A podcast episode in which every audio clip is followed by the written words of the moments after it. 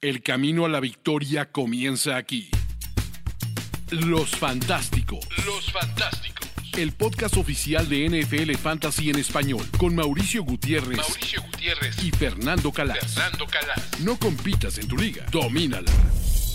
Bienvenidos a Los Fantásticos, el podcast oficial de NFL Fantasy en español.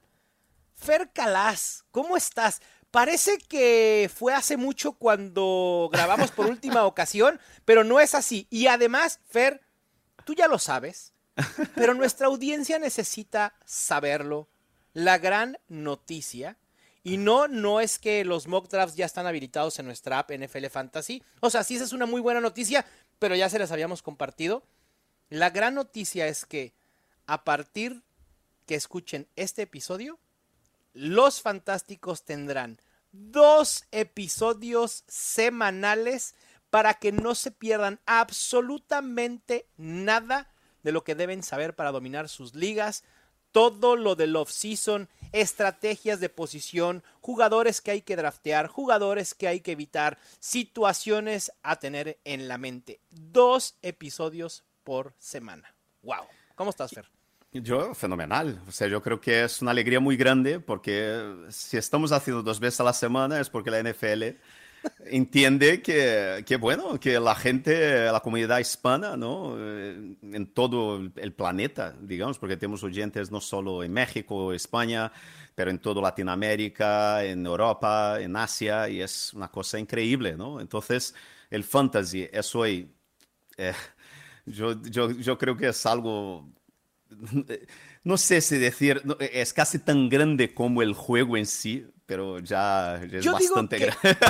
O sea, dentro es una parte fundamental del motor del propio juego. Me, gustaría, me gustaría como, como decirlo así. El fantasy, la verdad es que se ha vuelto parte importante de, la NFL y yo he insistido muchas veces, Fer.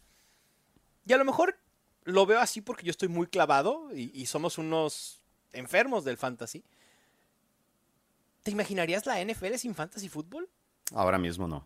Yo tampoco. Ahora mismo no. Y yo digo siempre a la gente, yo era aficionado, ¿no? Yo era fan del 49ers, yo era hincha de 49ers. Y la, el fantasy hace, no sé, 15 años fue una manera de que yo busqué así un poco para conocer el resto de la liga. Yo digo, ah, yo voy a jugar el fantasy para saber un poco y ahora mismo, ¿sabes? O sea, es que el fantasy quizás va casi que antes que el 49ers para mí. Sí, sí, sí, sí, sí, para mí también. Ya mis equipos de fantasy son más importantes que los propios Titans. Sí, así pasa. Yo eh, hubo había unos años que nunca draftearía un tío de los Seahawks, de los Packers o de los Cowboys. Pero se va aprendiendo, Fer, en la marcha. ahora va aprendiendo. Sí, y ahora mismo yo te digo, el último programa yo no había empezado, eh, yo estaba empezando creo que mi primer eh, draft, ¿no? Sí, nos contaste. Y ahora ya estoy en el tercer y yo tengo a Matt en, en, dos de mis tres equipos ya.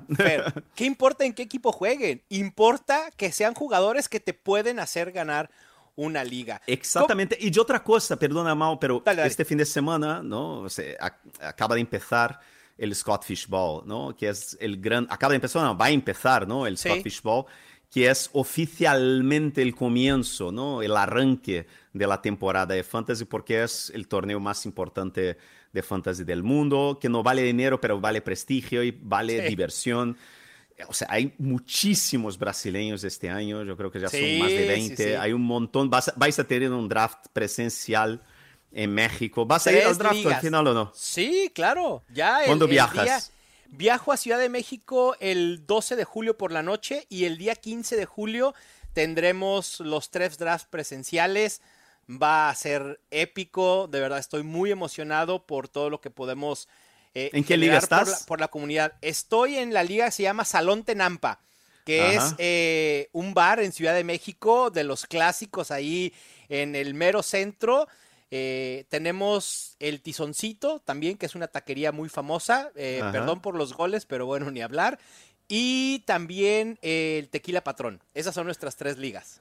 Qué guay, qué guay. Yo estoy en una liga normal, slow. Eh, yo, yo, yo, había pensado ir a Londres a hacer uno de los presenciales, pero al final é, não dava. Seja, que o ano que vem vai ser um ano muito duro. A Eurocopa, a Copa América, a Juegos Olímpicos. E este verano, de alguma maneira, vou estar tranquilo, não? Então, vou estar com a família. Incluso a semana que vem estou de vacaciones, me vou à la playa, vou desconectar um pouco. Eh, entonces yo estoy en la liga Heineken con Joe Dolan, ¿no? De, que ah, hace el podcast, sí, sí, que sí, hace de podcast Fantasy de, sí, de Fantasy Points y hace yo creo que también con el, el Fantasy Feast, ¿no? Con, con Ross Tucker. También. Exactamente. Entonces va a ser muy divertido. Yo tengo la 12, yo creo que también tú tienes la 12, ¿no? Sí, tengo el pick 12. Ya no estoy muy convencido de que sea lo ideal, pero. Yo tampoco. eh, antes, antes, de que conociéramos el, el, formato, el sistema de puntuación, Fer, parecía lo ideal por este, este twist que tiene que la tercera ronda es inversa. Y entonces tienes el 1-12, el 2-0-1 y el 3-0-1, en vez de tener el 3-12 como en un draft normal. Pero con la quitada de los puntos negativos a los quarterbacks, ya no sé si sea lo ideal. Pero bueno, nos vamos a divertir, que es lo importante, ¿no? Sí. En el torneo más grande que existe en el fantasy fútbol y que genera comunidad y que también además pues tiene una razón altruista. Vayan a Fantasy Cares y, y donen es muy importante también eh, eh, ese aspecto para ayudar a, los niños a que tengan sus juguetes en diciembre. Fer, y ya empezaste tus drafts. Danos tres cosas que estés viendo ya de empezar con estos drafts de béisbol eh, tan temprano. ¿Qué estás viendo en esos drafts? ¿Qué está pasando en esos drafts? ¿Cómo está drafteando la gente? Eh, yo creo que yo creo que zero running back es ha vuelto y ha vuelto con, con mucha fuerza, mucha fuerza. Es impresionante, son 15, el, ahora mismo el ADP de las ligas que juego yo, ¿no? que son uh -huh. eh, por dinero, ¿no? Eh, ahora mismo son 15 wide receivers drafteados, yo creo que en las primeras 18 elecciones wow. o algo así. Es una locura. Entonces llegas a cuarta ronda y ya a mitad de cuarta ronda ya no te quedan eh, wide receivers. Es que es prácticamente 90% de los equipos les ves empezando con por lo menos dos wide receivers en primeras tres rondas.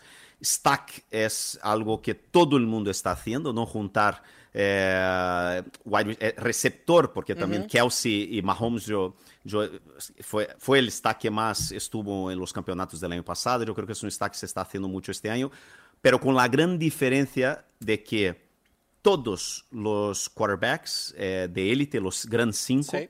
están saliendo antes del final de la tercera ronda. Uf.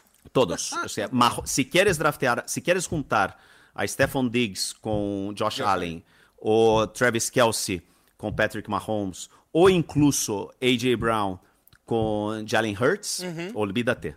Les tienes que draftear en segunda ronda. ¿Has visto es... mucho el, el mm. stack Mark Andrews, Lamar Jackson o no es tan recurrente Yo lo hice. como el Pat Mahomes, eh, Travis sí. Kelsey? Lo hice, pero lo hice a final de tercera. Ya okay. es, si esperas a cuarta ronda, no, no. es muy difícil. Es una tendencia, yo creo que hay que hay que pensar si de verdad vale la pena o no. Depende mucho, yo creo que del jugador que empiezas el draft con él. Pero otra característica que he visto muy importante este año es que la gente no se está jugando. Hay poquísimas elecciones en las primeras tres rondas que tú dices, mmm, no sé, ¿sabes? Ese es demasiado agresivo. Quizá okay. las únicas dos que veo así en las primeras dos rondas son. Chris Olave, por ejemplo, está saliendo al final de segunda ronda. Yo creo que ahí ya es un poco agresivo. Pero como vimos el año pasado, lo que hice yo en una de mis ligas de 2000 pavos, o sea, de draftear a Kyle Pitts en primera ronda. No. Hasta me dolió, hasta me dolió cuando lo dijiste, Ver. Eh, pero bueno, era su ADP al final, en, la, en el último fin de semana del, del main event, su ADP era primera ronda. Sí, claro, es que no fue supuesto. que yo he sido el loco. Matt Williamson, por ejemplo, eh, o sea, eh, un montón de gente ha drafteado uh -huh. a Pitts en primera ronda. Entonces, este año yo creo que está siendo un año muy pragmático. La gente se está jugando muy a la segura en las primeras tres rondas. Y cuando digo a la segura, yo digo pidiendo al quarterback en, en, en segunda o tercera ronda. Para no arriesgar, tú dices, porque al final es eso. Tengo a Stephon Diggs, voy a por Josh Allen, en tercera ronda a lo mejor el jugador que me toque. La gente está jugando muy a la segura, muy a la segura. Y yo creo, y yo tengo una explicación, eh, Mau, que yo creo, uh -huh. que es...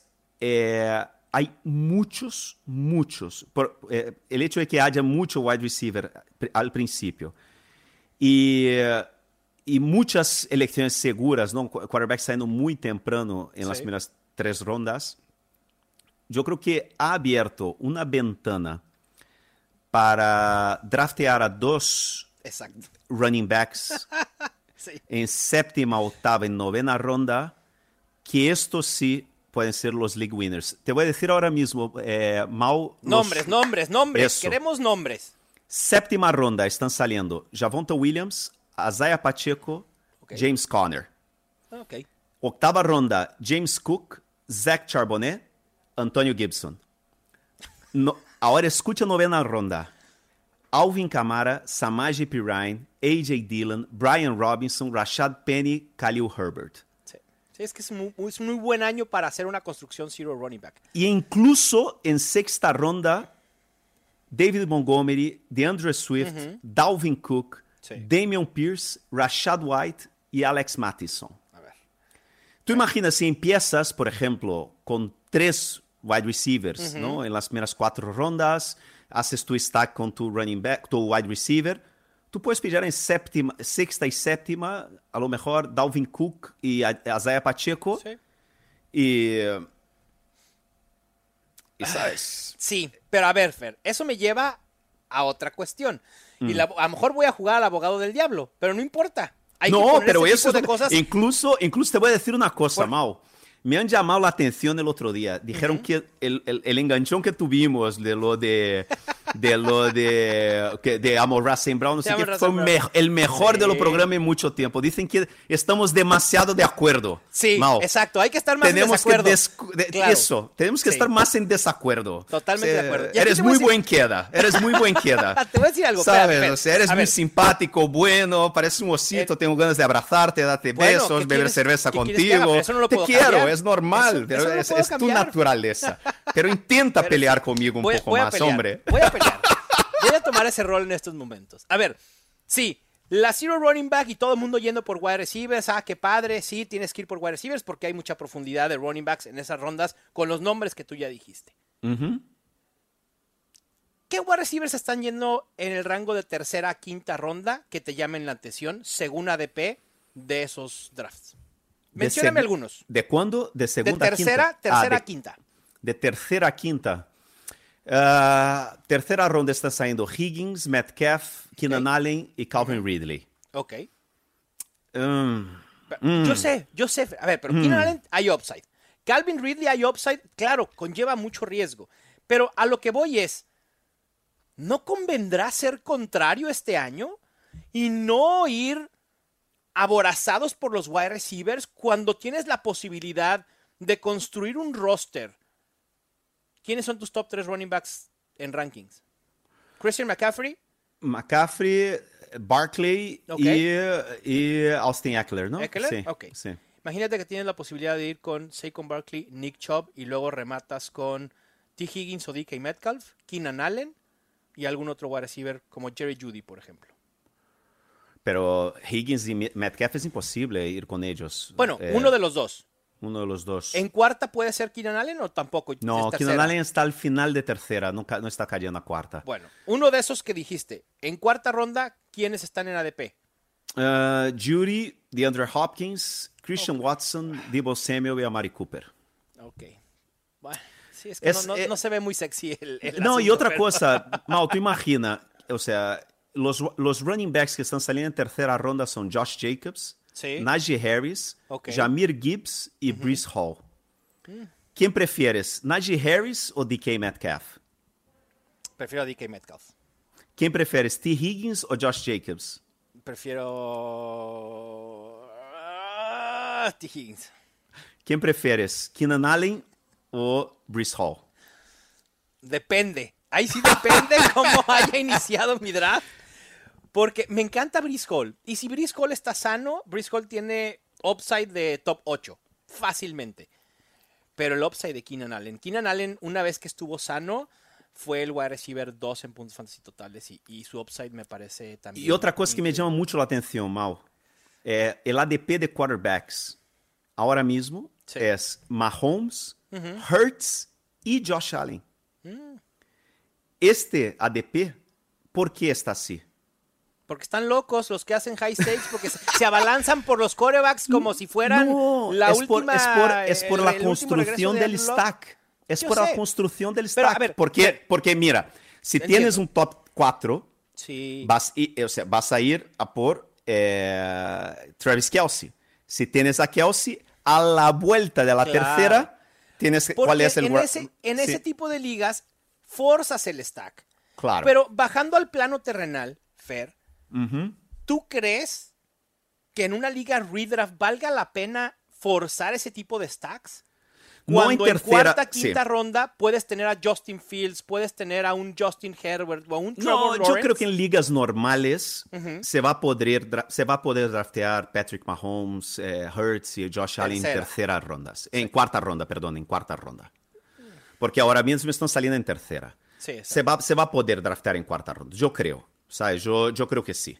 A mí, Por- eh, esto de, de, de, de la discusión de cómo se ve un draft de high stakes, Fair, y luego tratar de ver qué se va a replicar en las ligas casuales, me encanta porque le da un panorama bien diferente a la gente, porque son estilos de draftear casi opuestos.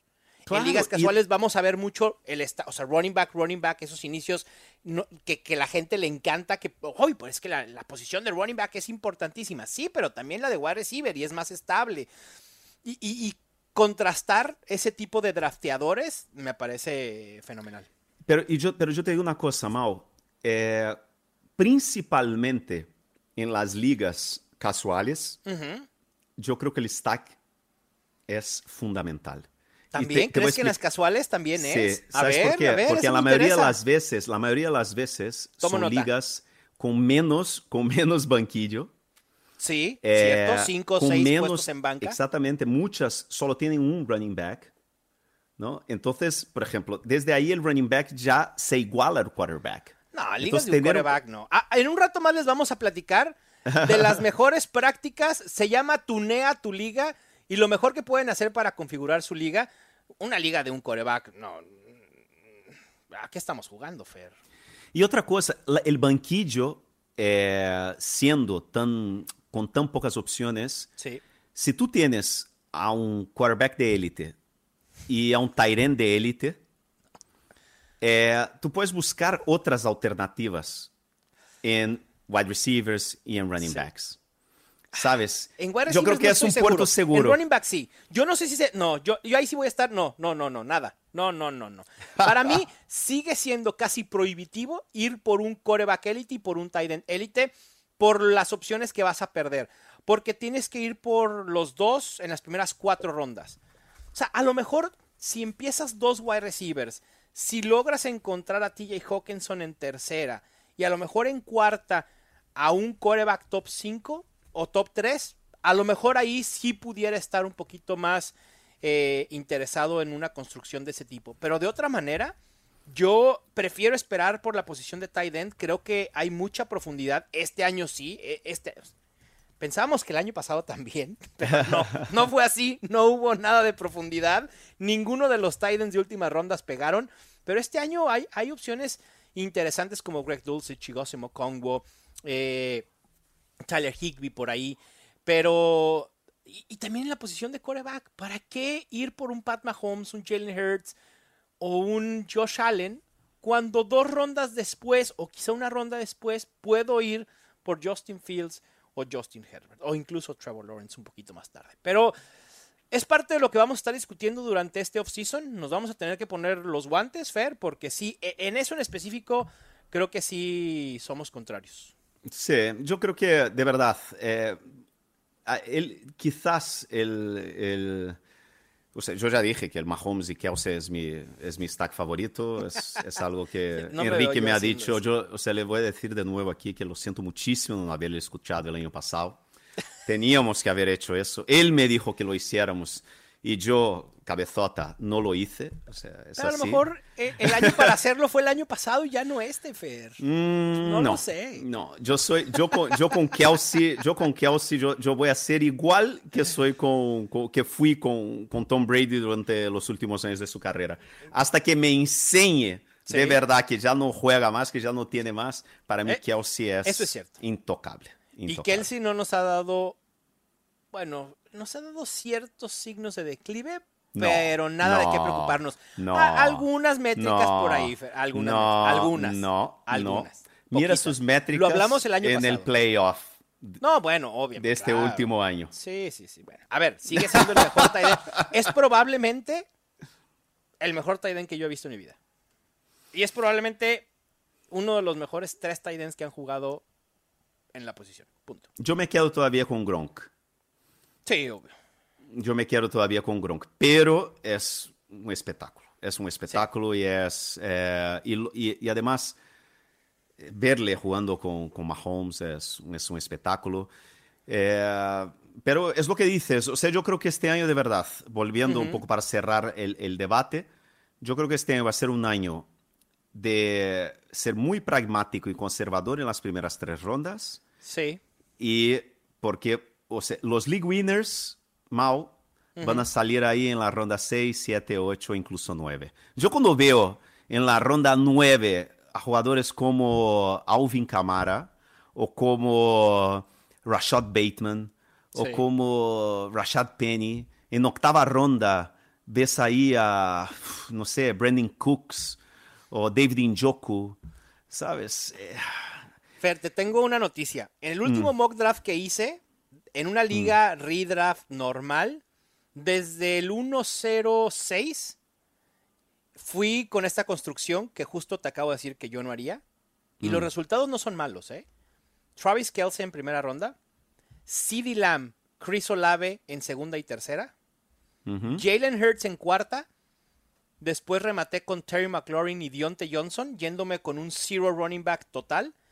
Y después conseguía James Conner en séptima, a Isaiah Pacheco en octava, Alvin Kamara en novena, Samach Perrine en décima. Es eso. Es este 2023 es el año del cero running back. Eso sí estoy de acuerdo. ¿Es el año del zero running back? Sí.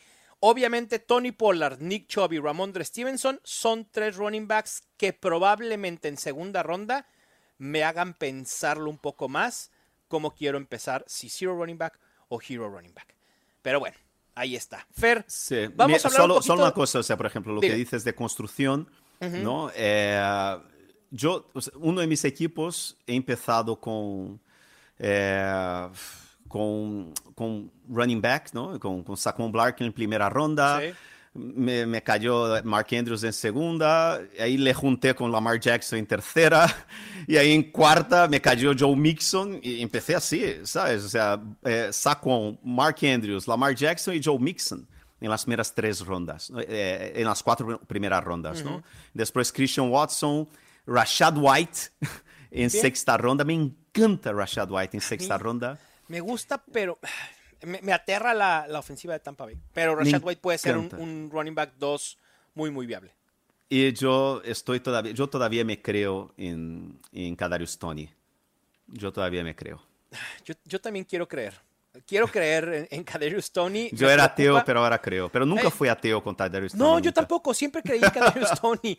Ah, el otro día eh, en eh, Reception Perception de Matt Harmon y James Coe, James Coe estaba hablando justo de la, del recorrido de rutas de Kadarius Tony. Es terrible. Recorre rutas de running backs, Fer. Sí. Puro flat, puro screen. Y eso preocupa para que pueda dar un salto realmente como el wide receiver 1 en Kansas City que, que, que queremos, ¿no? Pero, pero por el ADP vale la pena la inversión, sin duda alguna. Y, olha, y, y mira el otro equipo que este es cero running back con dos stacks. Y este equipo a mí me, encanta en el papel, claro, ¿no? ver. Estos equipos que no se encantan, tú dices, o sea, termina último, ¿no? Pero es Stephon Diggs, Josh Allen. Keenan Allen, Justin Herbert, Deonta Johnson. O sea, cuatro wide receivers y dos quarterbacks ya en las primeras cinco rondas. Ahí viene Dalvin Cook en, sexta, en séptima, Pacheco en octava, después Sutton y Rashad Bateman, Ok. Y después Irv Smith, Deonta Foreman, Mike Gesicki y Trey McBride. ¿Sabes? Y ahí después todavía, de- o sea, tengo a Chuba Herbert, Karim Hunt y Keonta Ingram y Kyren Williams. O sea, es que es, al final, sabes, es, yo creo que es el año del, del zero running back. Y, y, las construcciones, por lo menos en el papel, siempre parecen, me gustan más empezando por wide receivers que con running backs. Sí, en eso sí probablemente voy a estar de acuerdo. Fer, hablando un poquito de, actualidad, ya comenzaron eh, pues los trabajos, no, no training camp propiamente, pero ya los equipos están teniendo algunos workouts y demás. También hay algunos agentes libres que es probable que estén próximos a firmar. Y lo primero es Dalvin Cook. Miami Dolphins le ha ofrecido ya un contrato, aunque también se ha mencionado como interesados a los Patriots, a los Jets y a los Broncos. ¿Crees que el destino de Dalvin Cook sea los Dolphins irremediablemente? ¿Y te gusta ese destino para Cook en Fantasy? Ninguno de los cuatro yo veo así, me ilusiona enormemente, ¿no? Porque al final Miami yo creo que va a ser un comité, y, pero que puede ser que él sea el líder del comité. Entonces, para lo que había dicho, ¿no? Un jugador que está ahora mismo el ADP, déjame ver el último ADP exactamente, él está saliendo en sexta ronda. ¿Sabes? A lo mejor es, es, es, no va a subir mucho, yo creo. Se, se quedará ahí sexta, quinta, sexta ronda. Pero si va a New England sería un cata una catástrofe. No, no, no. Ese sería lo peor. Lo, lo peor. Aquí quiero rescatar dos cosas importantes y no propiamente de Dalvin Cook y no acentuar la catástrofe que sería su llegada a los Patriots. Sino creo que, como se dice, cuando el río suena es porque agua lleva. El que los Jets y los Broncos estén siquiera interesados en Dalvin Cook, creo que es un signo de cómo va la rehabilitación tanto de Javonte Williams como de los Jets. A ver, entendamos primero que los buenos equipos, como están administrados, nunca se cierran a la posibilidad de explorar la adición de un jugador tipo Dalvin Cook que eventualmente puede crear diferencia por más que tengas a Brice Hall y por más que tengas a Javonte Williams y eh, a Samach Perrine.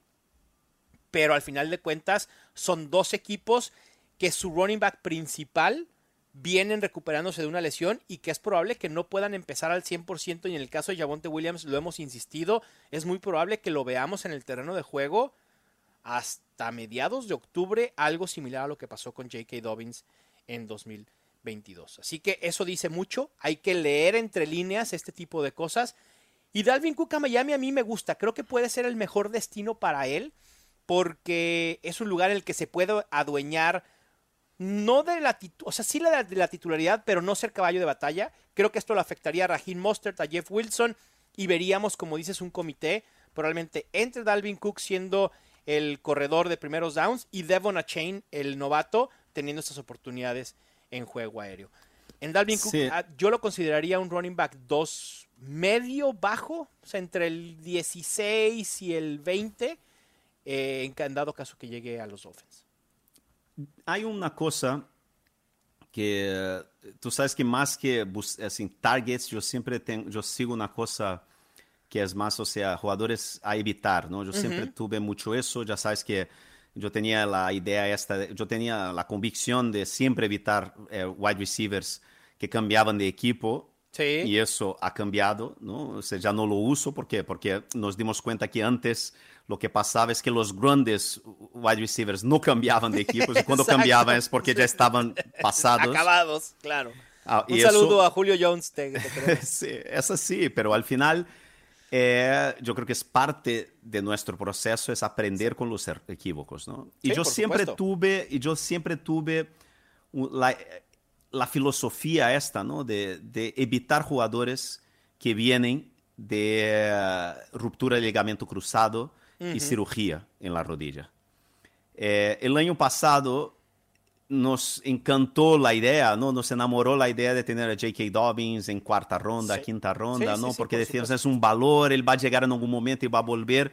Y al final el proceso, que era el que siempre evitar estos jugadores, claro. eh, estaba correcto, ¿no? Entonces este año Eh, yo probablemente, yo, no, yo muy probablemente, yo te digo, casi seguro, yo no voy a tener Bruce Hall en ningún equipo. Porque yo nunca le voy a draftear donde él está saliendo a final de tercera ronda. Claro. Yo lo siento. Sí, la, inversión, la inversión por Bruce Hall es, alta, sí, de acuerdo. Ahí sí estoy de acuerdo. Javonto Williams es otro que a mí me, me, parece que no, no vale la pena, ¿sabes? Invertir en él. Eh, y yo creo que, bueno, hay, hay algunas cosas, hay jugadores que, que yo creo que en términos de táctica que hay que tener cuidado con estos jugadores. Eh, jugadores que vienen eh, del mejor año de su carrera, que es el caso de Josh Jacobs, por ejemplo. Sí, de acuerdo. Muy difícil que mantenga el nivel del año pasado y, su, y ya está impactado totalmente su ADP, lo que hizo el año pasado. Eh, jugadores que ves que están ya... Dalvin Cook es eh, yo creo que en sexta, séptima ronda es una buena apuesta, porque eso, si va a Miami, está un equipo bueno, a lo mejor marca todos los touchdowns, ¿no? Va a ser un, un ataque eh, así, bastante dinámico, pero tú imaginas si se va a los Patriots, ¿no?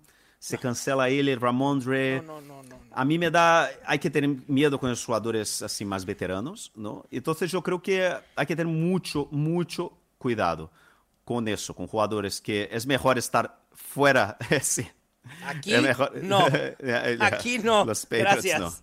Hay que tener mucho cuidado con los jugadores en, en final de carrera, en jugadores que ya se deshacen de él sus propios equipos y jugadores volviendo de ligamento cruzado. Por eso yo creo que Brice Hall hay que tener mucho cuidado, porque si los Jets están, están intentando fichar a Dalvin Cook, es, un, es una alerta más para que tengamos cuidado con Brice Hall en tercera ronda. Sí, ahí estoy de acuerdo.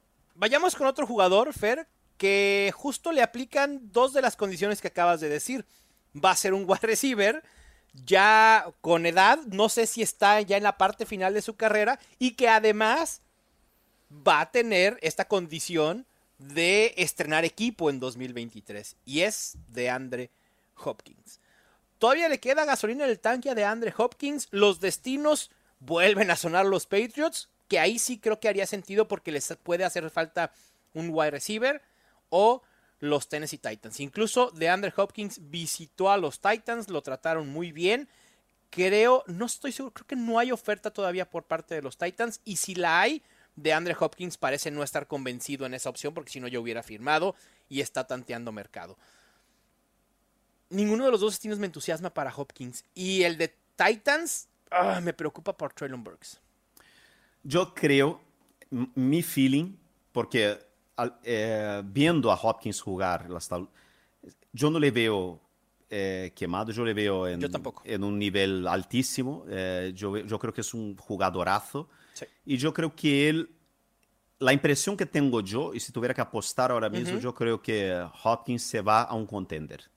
Yo creo que él se va a ir a un equipo donde él cree que puede pelear por el anillo. Entonces sigo pensando que los Chiefs, los Bills, eh, son, son opciones muy, muy plausibles y muy realistas para él.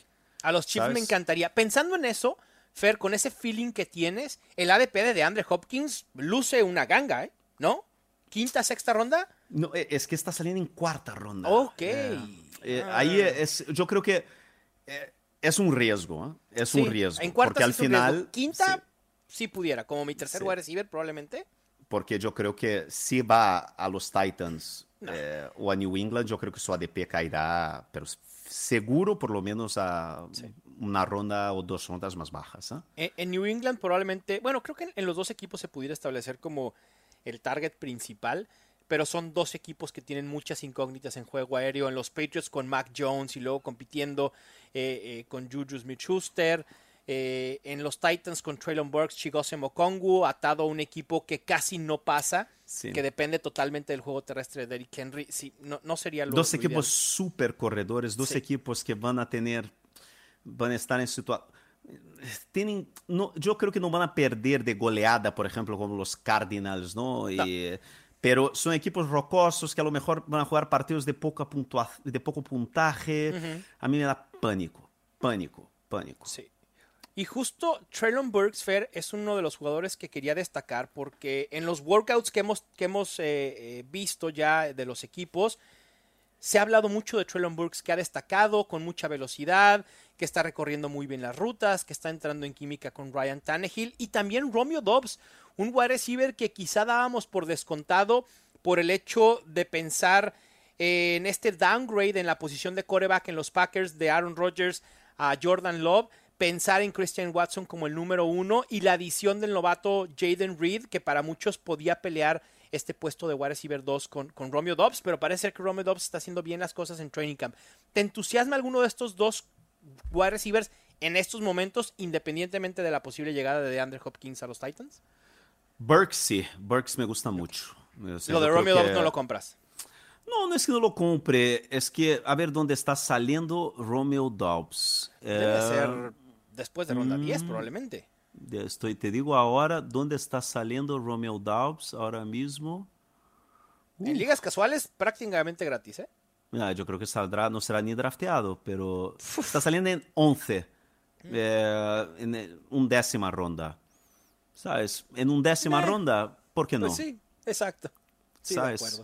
Pero es en general una, una, una, zona donde estaré drafteando a mi segundo tight end, uh, drafteando running a mis running backs. running back. Exactamente, porque es una misma zona que están saliendo, por ejemplo, Elijah Mitchell, eh, Tyler Algier, eh, Jalen Warren, por ejemplo, Jamal Williams, eh, Jarek McKinnon, están saliendo todos más o menos en esta zona. Entonces es, y también es donde salen eh, Cole Kemet, Irv Smith, Gerald Everett, sabes, que son eh, también muy interesantes, ¿no? Entonces... que justo, Fer, en nuestro episodio anterior, si no lo han escuchado, vayan a hacerlo una vez que acaben este. Hablamos justamente de, eso, de ese tipo de running backs, de los handcuffs, de los suplentes, e hicimos un ranking de quiénes son los más valiosos a tener en la mira justo en ese rango, así que no se lo pierdan. ¿Y de Traylon Burks, Fer, sí estás un poco más entusiasmado por ser un wide receiver de segundo año? Sí, y porque yo creo que el talento es, es, muy bueno. Es muy buen jugador, es muy talentoso, es un alfa. Eh, y donde está saliendo, yo creo que es, eh, es muy buena compra. Yo creo que es muy buena opción, por ejemplo, para lo que decías tú, ¿no? Si empiezas el draft con, con Chubb y, sí. y Saquon Barkley, sería un gran wide receiver 3 para tener en tu equipo, ¿no? Wide receiver 2, ¿no? Yo creo que es, eh, es muy buena opción, porque yo creo que tiene, a mí me gusta como jugador, y yo no veo los Titans yendo, mm, yo no sé, yo de, de Under Hopkins no, no, termino de creerme, ¿eh? yo vuelvo a decir, yo creo que va a un contender. Sí, vamos a ver, porque si, si de Under Hopkins ciertamente no llega a los Titans, Traylon Burks se va a convertir en el wide receiver número uno de ese equipo y puede terminar siendo un wide receiver dos sólido en fantasy fútbol de la parte baja, como un top 24, pero sí puede ser interesante. Recuerden que, eh, buscando wide receivers de explosión, Fer, segundo año, con talento, con capital del draft. Y Traylon Burks check absolutamente todo, eso. Y, son, y siempre digo, piensa cuáles jugadores estás drafteando en rondas medias que les ves siendo drafteados en primeras tres rondas del año que viene. Traylon Brooks puede ser uno de ellos. Totalmente. Drake London. Sí, claro. O sea, por ejemplo, séptima ronda tienes la opción de eh, Jahan Dodson o eh, Tyler Lockett, por ejemplo. ¿Sabes? George Pickens o Mike Evans. Eh, ¿Sabes? ¿Qué haces? Voltear a ver otra posición, Entre, entre George Pickens y Mike Evans, no, gracias. A ver, no es nada contra de Mike Evans. El, talento está ahí y, ha demostrado que puede producir. Pero siendo el 2 en la ofensiva de Tampa Bay con Baker Mayfield. Oh, no, gracias. Yo, Mike Evans, yo, es otro que yo creo que le quiero mucho. Es un Hall of Famer. Tiene números extraordinarios en su carrera. Pero si, si te dije que eh, de Andre Hopkins el año pasado no le vi señales de edad, Mike Evans yo creo que sí. Sí, ahí estoy, estoy de acuerdo. Sí, o sea, como dicen, sí, sí, pero no. Mike Evans no va a estar en muchos de nuestros equipos este año. Y Fer, hablando de otro jugador que, se ha hablado un poco en, estos workouts y que además, ya tú me dirás si, si le impacta o no la llegada de competencia, es K-Makers. Los Rams volvieron a contratar a Sonny Michel. O sea, yo pensé que Sonny Michel estaba retirado, Fer. Pero no, parece ser que no, y llega a los Rams. No es, no, no es una amenaza para nada a K-Makers, ¿o sí?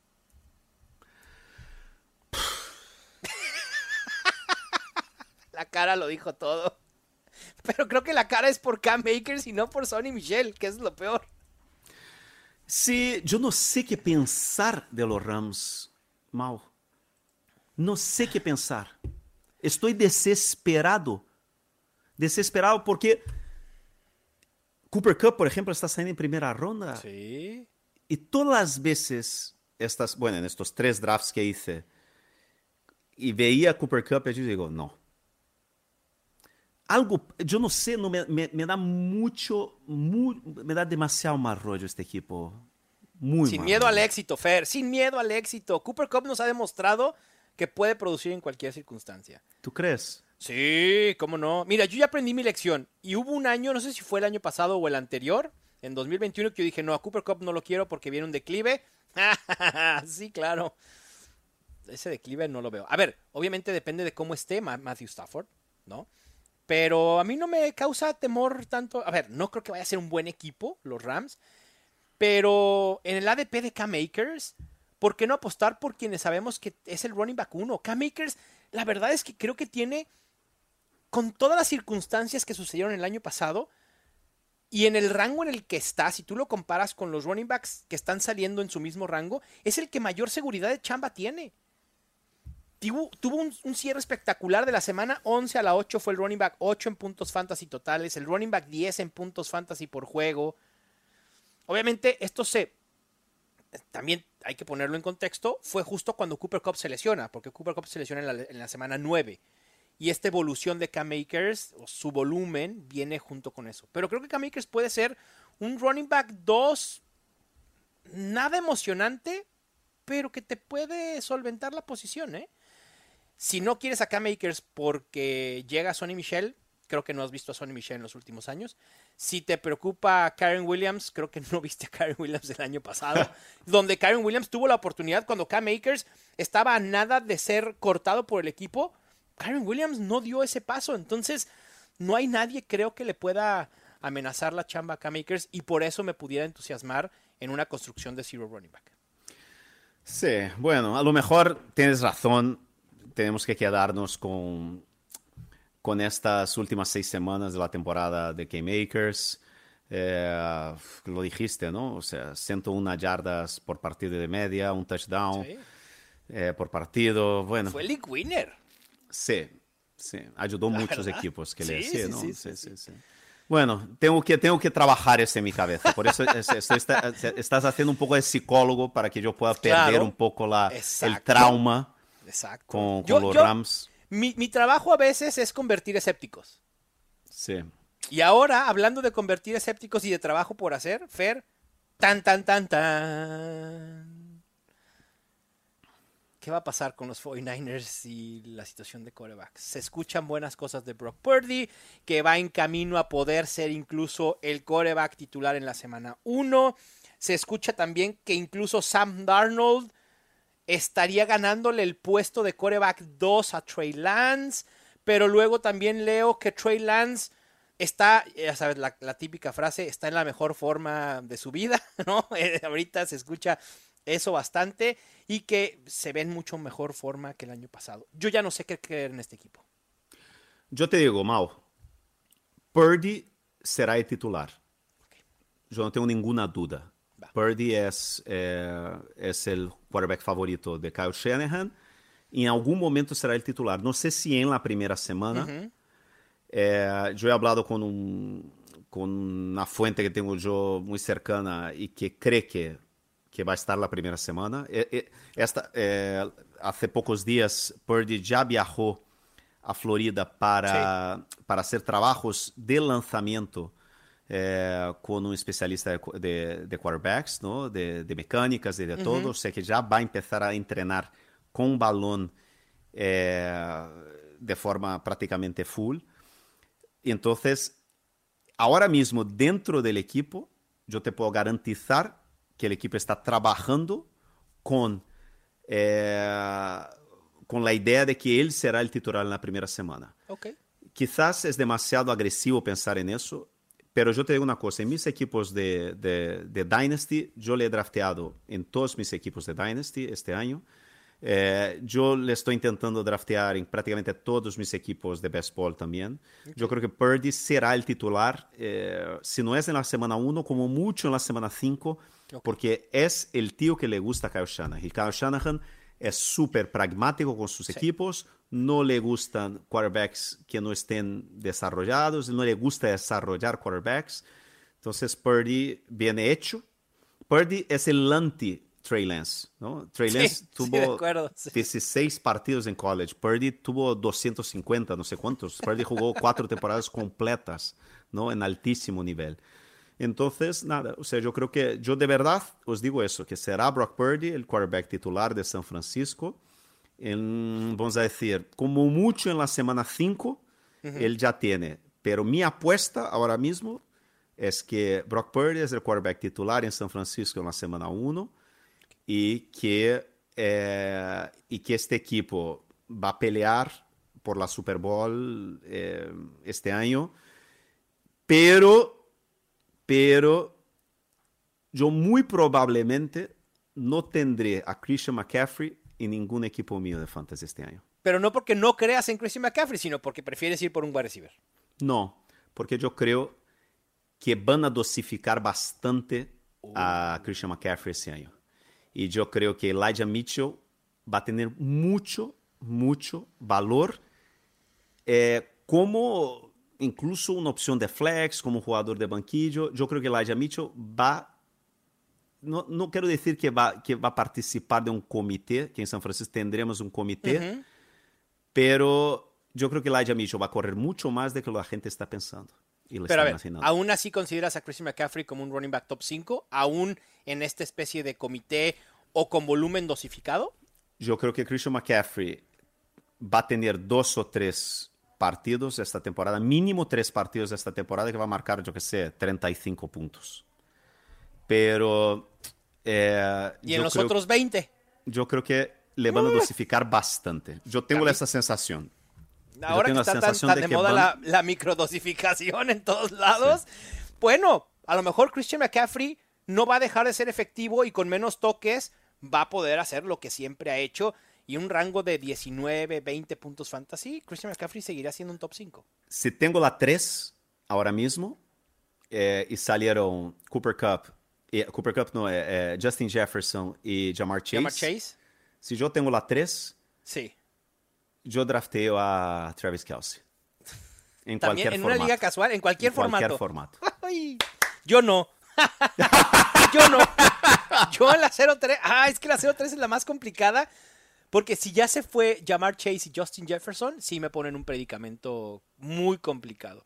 Porque en el 103, aunque me guste Cooper Cup, eh, conlleva mucho riesgo y a lo mejor en el 103 sí convendría un hero running back con Christian McCaffrey o, Ah, no, que alguien más se lleve a Christian McCaffrey. Si tengo el 103, alguien llévese a Christian McCaffrey en el 101 y en el 102, por favor. Si son tan amables. Sí, bueno, la tendencia, la tendencia, yo creo sí, que. La tendencia es que Christian McCaffrey pueda estar disponible en el 103 o en el 102, sin duda. Sí, sí, sí. Yo, y, yo entiendo la gente que. Pero si yo, por ejemplo, tengo que pillar un running back en la 03, sería. ¿A quién? Yo sigo creyendo. Yo, yo estoy apostando que Saquon Barkley eh, va a jugar. Claro. Que le van a sí, renovar. Yo, yo, ahora mismo, yo he cambiado mis rankings mal. Ok. Del último programa. Venga, yo también, no te preocupes, yo también. Lo hago cada semana, de hecho. yo tengo a Saquon Barkley mi, como mi running back uno. ¡Oh! General. ¡Wow! ¡Uf! Ok. Les digo, sin miedo al éxito. Sin, mie sin, miedo ni al éxito ni al holdout de Saquon Barkley. Me gusta, me gusta, venga. Yo pondría, o sea, si, si, tuviera que poner en 1-0-1 a uno pensando fuera de la caja, o sea, no a Christian McCaffrey o no a Austin Eckler, ya saben quién sería mi 1-0-1. ¿Tú sabes quién? Fer, no. ¿No? ¿De verdad? eh, Bijan Robinson. Bijan Robinson. Justo acabo de publicar un hilo de eh, la razón por la cual eh, el miedo a Villan Robinson no tiene que ir ligado a que esté ligado el jugador a una mala ofensiva como la de los Falcons. Porque lo hizo Najee Harris en su año de novato y lo hizo justo Saquon Barkley en su año de novato. Tanto los Giants como los Steelers en ese año fueron ni si, estuvieron debajo de la media de equipos en puntos anotados por juego. Y lo que era la característica era el volumen, más de 300 toques. Y eso creo que Villan Robinson lo tiene asegurado. Pero bueno, eh, no es, un programa de predicciones locas, aunque pudiera serlo, ¿no? Por ahí un poco. Con esto cerramos esta sección, Fer, de actualidad y, y jugadores y demás. Pasemos a consejos más generales del Fantasy Football. Los Fantásticos. A esto lo hemos denominado Tunea tu liga. Cómo mejorar tu liga de fantasy. Les vamos a dar consejos sobre qué proponer o si eres el comisionado, incluso qué imponer para que tu liga sea mejor y sea aún más divertida. Fer, ¿qué propones? ¿Qué le propones a la gente para que su liga sea de mayor reto, que la disfruten más y que se puedan divertir? Yo creo que hay una cosa que, que, yo creo que tú y yo estamos de acuerdo, ¿no? Que es el draft tiene que ser presencial. Sí, por favor. Sí, sí, sí, sí. Si sí, podéis, sí, si vivís en la misma ciudad, si sois amigos, tal, no sé qué, quedáis un fin de semana. Hay gente incluso que hace viajes, ¿no? Que se va ahí el fin de semana a la playa o al monte o al campo, o sea, yo qué sé, ¿sabes? Eh, pero si vivís en la misma ciudad, si sois amigos de colegio, de universidad, no sé qué, quedáis un día en la casa de alguien o en un bar, uh -huh. reserváis una mesa grande y lo vais a pasar de fenomenal, ¿sabes? Va a ser increíble sí. hacer una ficha. Seguro que tenéis de entre 12 o 10 de vuestros equipos, tenéis uno que es medio manitas, que le gusta hacer las cosas, que haga ahí las cartitas, que o sea, se puede hacer de sí. muchas maneras, ¿sabes? O sea, con... Y yo creo que el draft presencial con bromas, con, ¿sabes? O sea, con sí, comida, algunas dinámicas, claro. Sí, sí, y mira, Fer, incluso si tienes amigos, o sea, si tus ligas son de, de, gente que no vive en tu misma ciudad, la solución es muy fácil. Crea una liga con gente que viva en tu misma ciudad. Descar o sea, creas la liga en la app de NFL Fantasy, invitas a tu familia, ¿no? Pueden ser tus primos, tus hermanos, tu papá, tu mamá, tu hermana, todo mundo puede participar en el fantasy fútbol. El fantasy es para todos. Aquí oficina, todos son bienvenidos. En la, en la oficina. De la universidad. Exactamente. En claro. la universidad, del colegio. Sí. Que te diga uno, no, es que yo no sé de fantasy. No importa. Nosotros te enseñamos. Tú ven al draft y vas a ver que te vas a enganchar. Y armas tu draft presencial. Y otra cosa, eh, da premios. Sí, también. Importante. Premios, ¿sabes? Yo que sé. Hay, hay webs que, que hacen anillos sí. de fantasy fútbol troféus. Eh, yo qué sé, recolectáis ahí eh, 10 dineros de cada uno, 20 dineros de cada uno, y, y, y al final el campeón ¿sabes? gana una, la camiseta de su equipo favorito, uh -huh. o se elige un, un, una, una, jersey, de, sí. una camiseta de, de, un equipo de la NFL que él quiera. ¿Sabes? Es que es.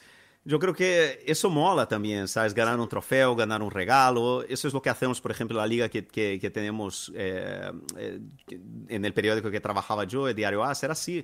Una liga que juntó un montón de gente que ni le gustaba la NFL y, y la gente ahora le gusta la NFL. Exacto. Y todos quieren ganar la camiseta, todos quieren ganar el trofeo, todos quieren ganar el anillo. No es tan caro como parece. Eh, se te digo, ah, un anillo, un trofeo. No, o sea, no. es que nosotros tenemos, o sea, nosotros la participación que hacemos son de 12 euros, ¿sabes? Es algo Bien. que, ¿sabes? Es más barato que un menú del día aquí en España. Entonces, eh, yo creo que vale mucho la pena hacer este tipo de cosas, ¿sabes? Eh, un, un, premio para el campeón, ¿no? En este, que puede ser muchas cosas, y un castigo para el perdedor, claro. Y ahí hay que ponerse creativos en los castigos. Sí, sí, sí, me gusta. Porque los castigos, Fer, previene, o sea, le pone algo adicional y previene que la gente que ya en cierto momento de la temporada no esté jugando por pasar a playoffs siga interesado y siga clavado con su equipo haciendo movimientos que no abandonen la liga justo para evitar ese castigo de último lugar. Y ahí, insisto, la creatividad, o sea, no hay límite. Mientras no, y... todos estén de acuerdo en el castigo, venga. Y Mau, y el draft presencial ayuda con que el castigo sí. tenga que ser, por ejemplo, en el día del draft. Sí, ¿no? A lo mejor, yo qué sé, eh, pintar el pelo de rubio, ¿no? Y ir a, la al, draft presencial rubio, ¿no? Dejar el bigote y pintar el bigote rubio. O yo qué sé, ¿sabes? O sea, o vestir durante una semana la camiseta del equipo rival, ¿sabes? Si, a mí, por ejemplo, si me hacen vestir la camiseta de los Seahawks durante una semana, yo, yo, prefiero, yo no sé qué No salir de casa.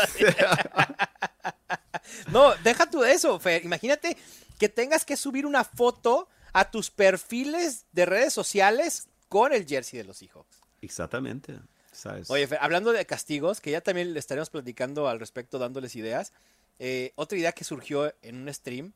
Imagínate, ¿aceptarías tú un castigo que el último lugar se vea forzado a un castigo que le impacte en el draft del siguiente año? O sea, decir, tienes que elegir al coreback y al running back forzosamente en el momento en el que tú quieras de los Texans, por ejemplo. O de los Cardinals, por ejemplo. Bueno. yo no sé, ¿eh? yo lo dejo ahí porque yo la verdad no sé si, si accedería. Yo preferiría hacer una ridiculez pero el draft déjenmelo aparte. Claro, porque al final el draft es, es algo que, que ahí eh, impacta directamente en la competitividad de la liga y el equipo que fue el último le va a perjudicar todavía más para el año que viene. Va a estar en desventaja ya de inicio. Yo, lo que a mí, por ejemplo, me gusta en relación al draft es hacer, por ejemplo, eh, cuando los equipos eh, top de la liga, sea 4 o 6, depende del formato que juegues, están jugando los playoffs que los últimos cuatro se hagan un, también un playoff para decidir quién tiene la número uno del draft el año que viene. Ah, aún en formatos redraft, ¿te gusta eso? Va, me, parece interesante. Bien. Porque así obligas a los últimos cuatro que a lo mejor ya dicen, ah, ya no voy a jugar. Yo digo, no, yo tengo que jugar porque si porque quiero el primer pick del próximo porque quiero el primer pick del próximo año. Tienes razón, es una buena idea. Y justo yo también considero que dejen de poner el orden del draft aleatorio. Eso es lo más aburrido que existe. Claro. Porque nuestra app de NFL Fantasy nos permite configurar para que podamos poner el orden del draft como nosotros queramos. Entonces, hagan algo creativo, invéntense lo que sea, una dinámica, un juego, algo para poner el orden de su draft. Ya dijo Fer, un consolation, una, ronda de consolación en playoffs de los últimos cuatro para ver quién tiene el primer pick, esa es una de ellas, y los otros 11 picks hacen una, dinámica, una trivia, un concurso, lo que sea. La creatividad, insisto, es su límite. Así que eh, pónganlo. Y también creo, Fer, hablando del draft, a mí me gustan las ligas y me parecen de mayor reto y más competitivas aquellas a las que se les da más peso en el draft. Y esto se consigue aumentando los flex, quitando los kickers y defensas, agregando flex también, o aumentando la banca para limitar un poco lo que hay disponible en waivers y que no sea... Eh, eh, la idea de esto es dejar a la suerte lo menos posible. Jeff Ratcliffe ha insistido mucho tiempo en esto, que entre más profunda sea una liga, menos se deja a la suerte o al azar la temporada regular, porque el draft es, es vital. No, sin duda, por eso te digo, yo en esta, por eso yo decía lo del quarterback y tight end. En esta liga nuestra de AS es así, o sea, son dos wide receivers, un running back y un flex.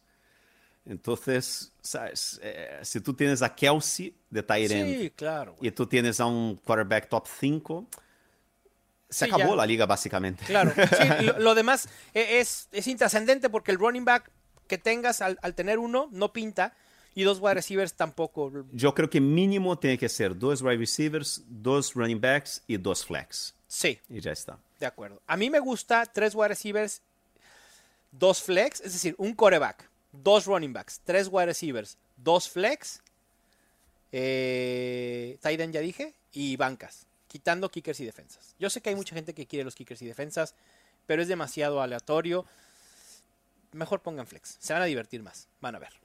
Sí, sí. Yo creo que es, tres wide receivers es el ideal, ¿no? Pero al final, eh, yo creo que solo el hecho de tener dos, dos y dos, ¿sabes? Ya ayuda. Y además con estos, y que el flex también permita usar tight ends. Sí, claro. Wide receiver, running back o flex en, El flex, exactamente. ¿Y Superflex, Fer, te gusta ese, e, ese tipo de ligas para darle un reto mayor y darle más peso a la posición de quarterback? El Superflex es, o sea, que uno de los flex sea eh, quarterback también. Sí, exacto. Yo creo que es una buena alternativa si tu liga es muy competitiva.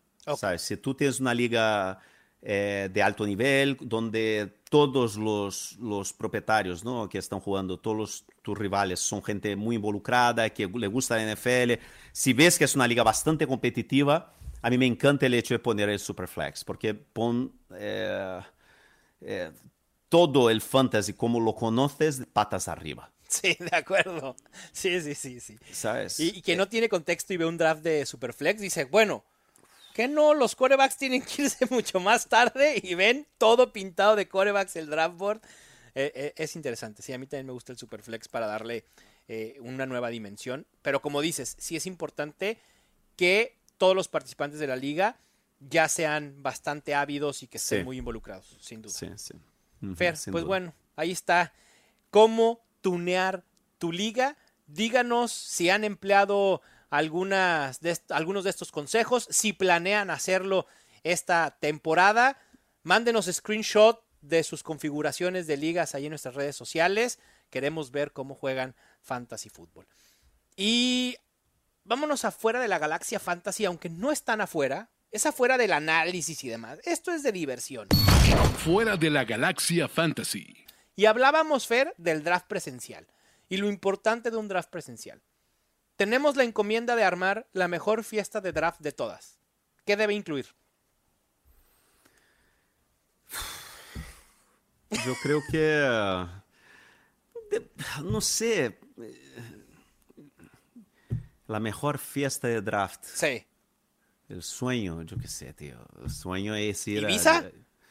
No, puede ser eso, algo así, ir a la playa en un casoplón. Eh, eh, con fiesta, tus amigos, diversión, ¿sabes? Un sitio de desconexión total.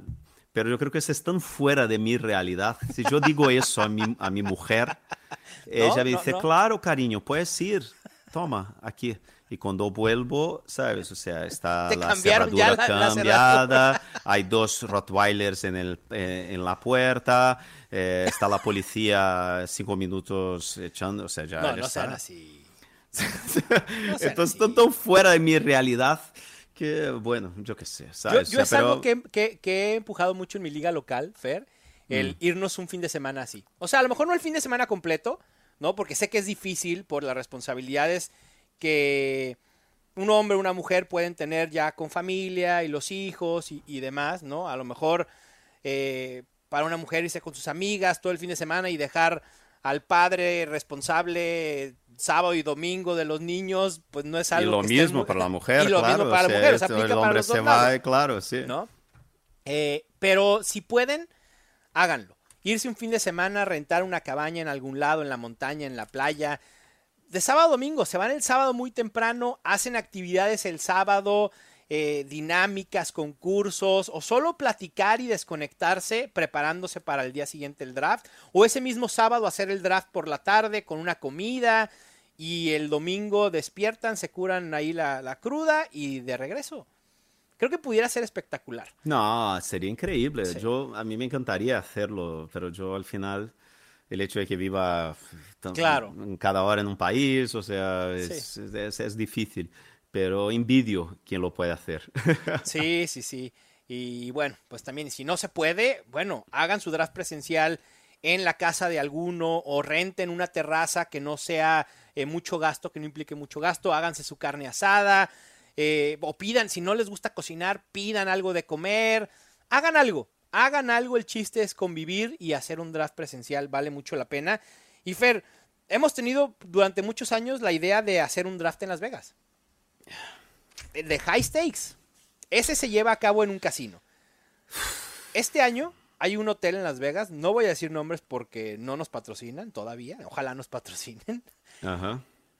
Es un, sí, es como un, parte de un rooftop, es todo una sección. Ah, pues ahí va a ser el draft presencial del Scott Fish Bowl en Las Vegas, en ese mismo lugar. Tiene una pantalla de 43 metros sea, es uno de los mejores Wow. lugares para ver deportes. Es al aire libre y son como unas 5 o 6 albercas. Te arman tu plan de fiesta de draft, te incluyen el draft board, te incluye eh, servicio de mesero, seguridad privada, una sección exclusiva para que tú draftees donde hay tele, eh, música, fiesta total en Las Vegas. Imagínate eso.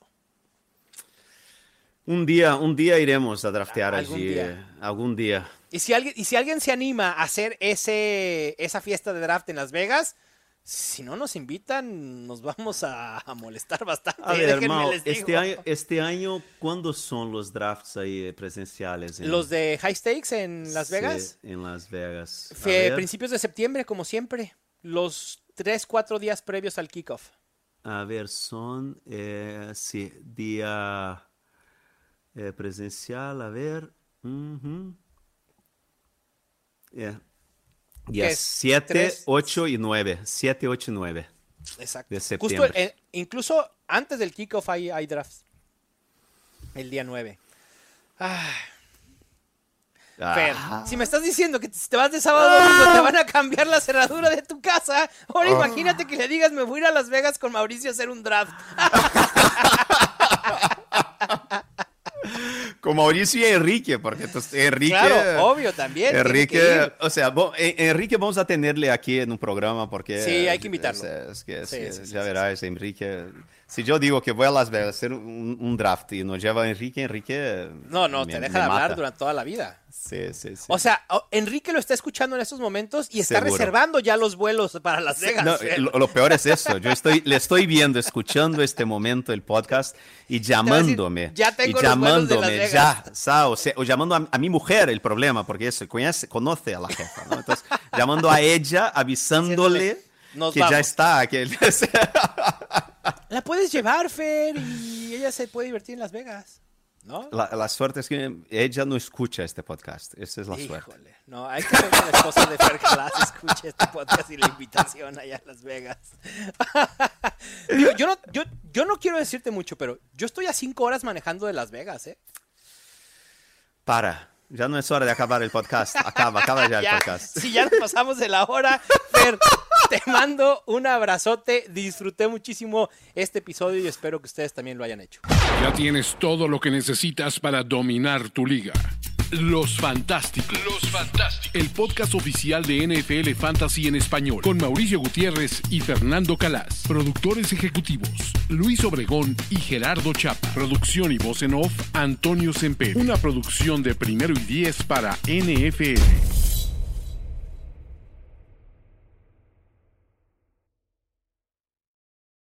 With Lucky Land slots, you can get lucky just about anywhere. Dearly beloved, we are gathered here today to. Has anyone seen the bride and groom? Sorry, sorry, we're here. We were getting lucky in the limo and we lost track of time. No, Lucky Land Casino, with cash prizes that add up quicker than a guest registry. In that case, I pronounce you lucky. Play for free at LuckyLandSlots.com. Daily bonuses are waiting. No purchase necessary. Void where prohibited by law. 18 plus. Terms and conditions apply. See website for details.